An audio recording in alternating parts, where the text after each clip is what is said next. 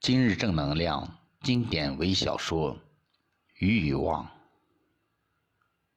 有一个年轻人捡了一条遗弃的漏船，补了又补，可以出海打鱼了。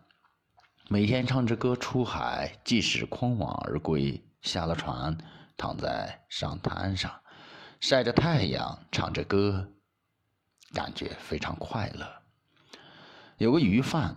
就住在岸边的别墅里，每天早出晚归，回到家总是忙着算今天赚了多少钱，失去了多少，整天愁眉苦脸，每天看着大海和天气，担心鱼价的涨跌，根本就没有一时一刻的快乐。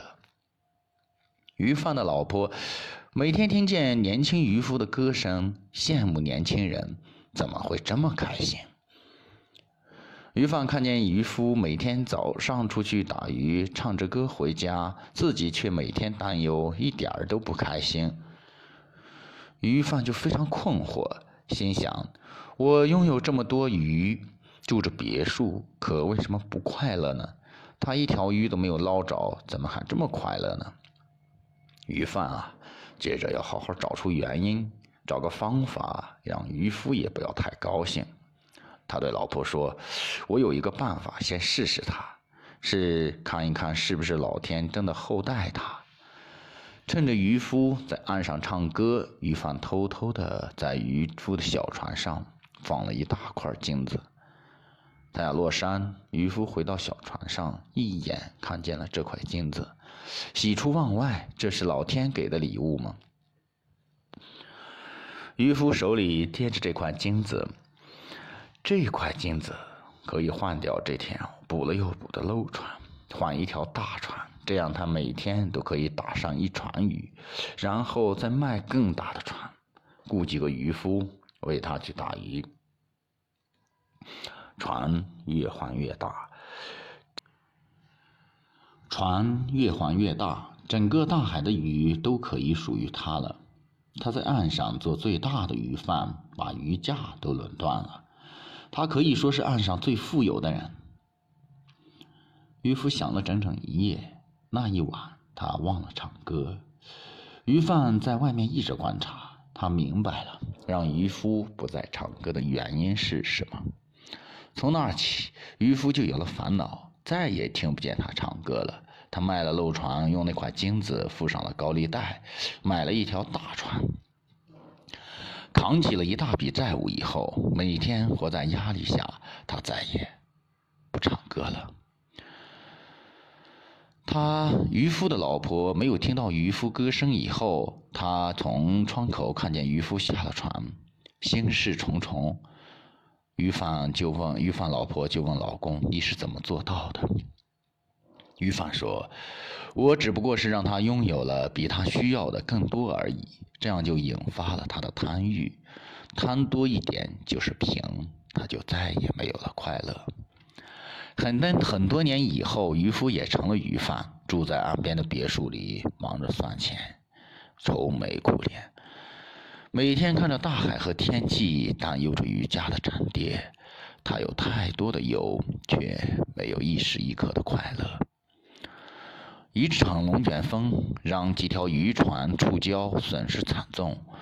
渔夫心情糟透了，碰到一个流浪汉在沙滩上唱歌。他想起了自己无忧的日子，问流浪汉：“你一无所有，怎么这么快乐呢？”流浪汉说：“怎么会一无所有呢？我有沙滩，我有阳光，有健康，衣食无忧。”渔夫略有所悟，这个世上。只有知足才能快乐，知足常乐，不是说一说而已，而是每时每刻内心真的很知足。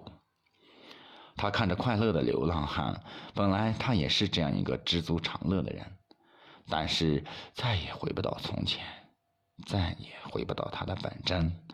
从那一块金子开始，他不再知足，那一块金子夺走了他的快乐。而那块金子又是什么呢？这人这样轻易而彻彻底底丢失本真、丢失快乐、丢失了内心的宁静呢？从那以后啊，他在每一条船上都刻上“知足”二字。他知道，对抗压力唯一的药就是知足。欲望是永远不能满足的，永远不知足是一种病。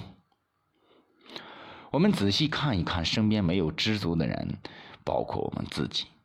我们来到世上，每天忙忙碌碌，无非是为了内心快乐。而我们沉迷于外向，一心都在外寻寻找快乐，不停的抱怨，压力山大。